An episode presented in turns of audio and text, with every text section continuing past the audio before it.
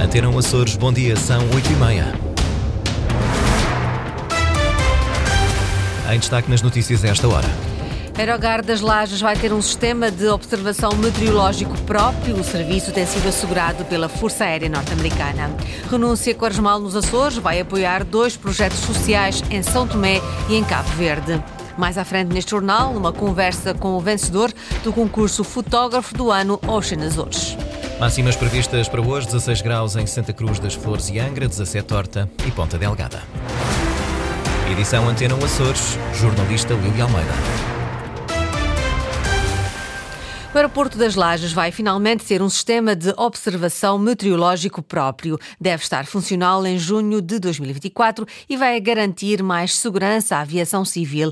É, aliás, condição essencial para garantir a certificação daquela estrutura pela Organização Internacional da Aviação Civil. Inês Linhares Dias. O serviço era até agora garantido pela Força Aérea Americana. O aeroporto das Lajes vai agora ter um sistema automático de observação meteorológica próprio. Uma condição essencial para finalizar um processo de certificação que começou em 2018, explica Vítor Pereira, diretor da Aerogar Civil das Lajes. Atualmente, a estação meteorológica que existia e que existiu durante muitos anos aqui no nosso aeroporto era da Força Aérea Norte-Americana, em que os parâmetros meteorológicos que eram emitidos eram apenas adequados à, à aviação militar, mas foram usados durante algum tempo também para a aviação civil, com, um, com a certificação permanente.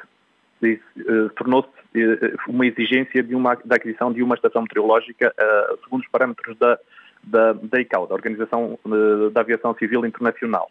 Uma estação que melhora as condições de segurança daquele aeroporto as medições que eles fazem e a, e a, grande diferença daqui é que eles conseguem ter de 10 em 10 minutos previsões e este novo sistema, e é uma das exigências da, da ICAO, é que faz as previsões de 2 em 2 minutos, ou seja, a cada 2 minutos estamos a receber informações novas, tanto da, das, das, condições meteorológicas do vento, da, das, da visibilidade uh, e, uh, e, da, e da própria orientação do vento, que vai permitir com que a aviação se torne mais, mais segura, sendo esta uma das exigências da, da, da, da, aviação civil internacional. O contrato de instalação desta estação foi assinado em dezembro de 2023 e ascende aos 730 mil euros. O prazo de execução é de seis meses. O sistema deve estar operacional em junho. As eleições legislativas regionais pouparam aos cofres do Parlamento açoriano mais de 100 mil euros em apenas dois meses. Esse é o custo aproximado das duas sessões plenárias, a de dezembro e a de janeiro, que não ocorreram porque a Assembleia Regional foi dissolvida. O Parlamento vai ser retomado a 22 de fevereiro, com a instalação da nova Assembleia. Ricardo Freitas. A Assembleia Regional reuniu pela última vez no final de novembro para a discussão e votação do orçamento para este ano. O documento foi chumbado e o Presidente da República decidiu então dissolver o Parlamento já em dezembro e convocar eleições antecipadas.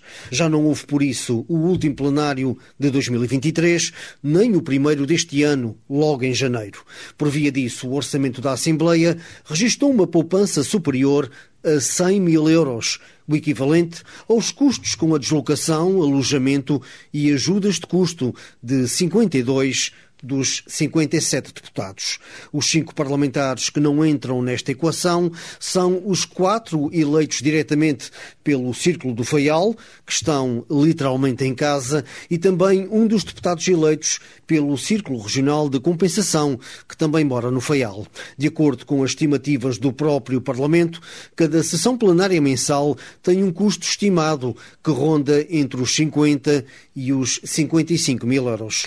A instalação da nova Assembleia tem já data, 22 de fevereiro. O gabinete do representante da República já marcou, entretanto, para 19 e 20 de fevereiro a audição dos partidos com assento parlamentar com vista à indigitação do futuro governo regional. Após a tomada de posse, o futuro executivo terá até 10 dias para apresentar no Parlamento o seu programa de governo.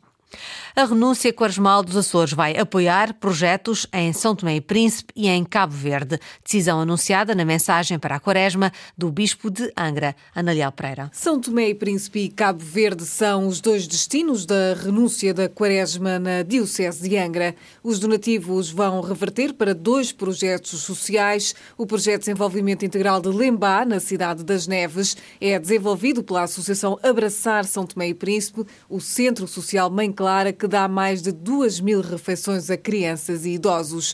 A Escola Nossa Senhora das Neves para mais de 800 crianças e o Centro Despertar para mais de 200 crianças. O segundo projeto, apoiado pela Renúncia Quaresmal, será o Missão Coração 997, desenvolvido pelo Centro Educativo do Sagrado Coração de Jesus, na cidade da Praia. Em mensagem publicada, o Bispo Armando Esteves Domingos escreveu que é a intenção pagar na íntegra, com donativos de renúncias, a construção de um depósito de água potável na escola primária de Pinho do Chuva, um projeto que ronda os 8 mil euros. O Bispo de Angra convida ainda todos a voltar à Eucaristia nesta quaresma, que tem início nesta quarta-feira de cinzas. Tem luz verde das obras do lar Dom Pedro V na Praia da Vitória. O contrato de investimento já foi assinado entre o Governo e a instituição no valor de 2 milhões e 900 mil euros no âmbito do PO 2030, diz o presidente da instituição. Isto era, portanto, um projeto que o lar Dom Pedro V tinha apresentado até ao Governo anterior, em 2018, em que, efetivamente, este Governo Regional é que começou a, a apoiar o nosso projeto. Tudo, tudo estava projetado para ser apresentado no dia 8 de janeiro e que por razões políticas, não pôde ser apresentado. Nós assinamos, portanto, com o investimento, estamos a falar no investimento, anda à ordem dos 2 milhões e 984 mil. As obras vão permitir, segundo João Canedo, melhorias significativas no lar. Nós temos duas camas para a unidade de cuidados continuados. Vai-nos aumentar para 20 camas. Vamos ter um sistema a nível Açores, que acho que é pioneiro, duas camas para unidade de cuidados paliativos, com um sistema de uh, oxigênio canalizado. É claro que vamos melhorar muito a nossa qualidade de serviço, e a prestação de serviço à nossa, nossa comunidade da Ilha Terceira. João Canedo diz estar a aguardar o processo de contratação pública. As obras no lar Dom Pedro V têm um prazo de dois anos e meio para a sua conclusão. É preciso estar atento à massificação do turismo. O alerta é feito por Pedro Madruga. Foi ele o vencedor do concurso Fotógrafo do Ano Ocean Azores, que teve por tema a sustentabilidade marinha. A fotografia Sperm Whale Breaching foi a vencedora absoluta do concurso. A imagem, que também venceu na categoria de turismo oceânico, foi selecionada entre mais de 1.400 submetidas a concurso, promovido pela Fundação Ocean Azores. David Borges. Ao longo de 21 anos, Pedro Madruga tem capturado centenas de fotografias das 29 espécies de cetáceos que já encontrou a cruzar os Açores.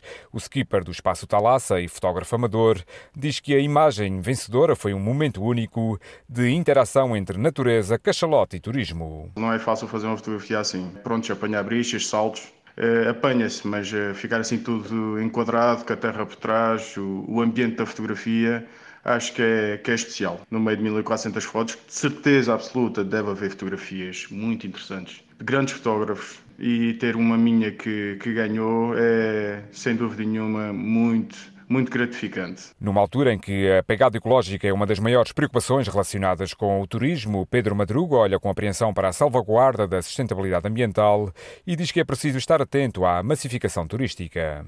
A gente tem exemplos pelo mundo todo fora em termos de de, de, construção e de, e de andar mais uh, com mais quantidade de pessoas e, e de turismo e isso, isso não traz nada de bom. Temos, temos que tomar conta disto temos que mostrar qualidade. O skipper olha ainda com apreensão para o lixo que se encontra regularmente no oceano e defende uma maior fiscalização e atualização da legislação que regulamenta a observação de cetáceos. Acho que é preciso a gente, a gente fazer uma revisão outra vez nas leis de observação de cetáceos, mas claro, leis sem, sem fiscalização não serve nada. No momento de alegria e de grande satisfação com a vitória neste concurso, Pedro Madruga agradece a quem o distinguiu e à empresa Espaço Talassa, fundada por Serres Vialel, a quem o skipper dedica o prémio. David Borges já conversa com Pedro Madruga, foi o vencedor do concurso Fotógrafo do ano Ocean Azores. Atleta terceirense Ana Filipe quer voltar a estar nos Jogos Paralímpicos. A confirmar será a terceira presença consecutiva na prova.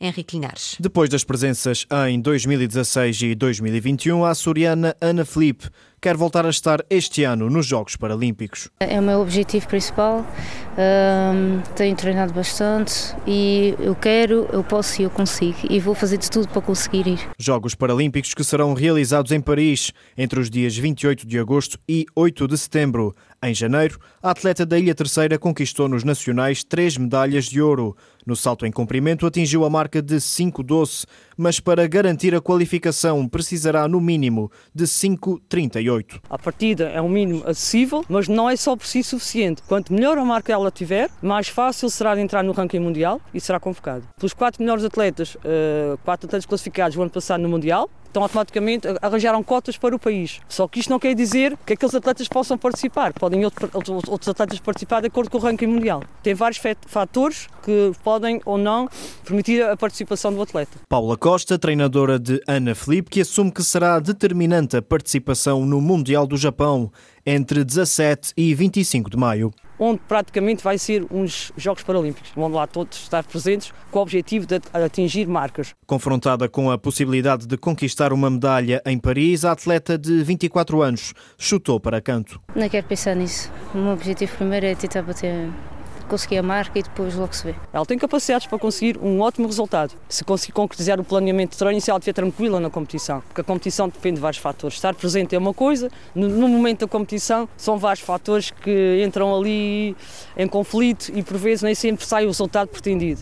Mas é óbvio que, que ela é, tem capacidades para obter um grande resultado garantir o bilhete para Paris e só depois pensar em medalhas. Isto após o nono lugar no Rio de Janeiro em 2016 e da sexta posição em Tóquio no ano de 2021.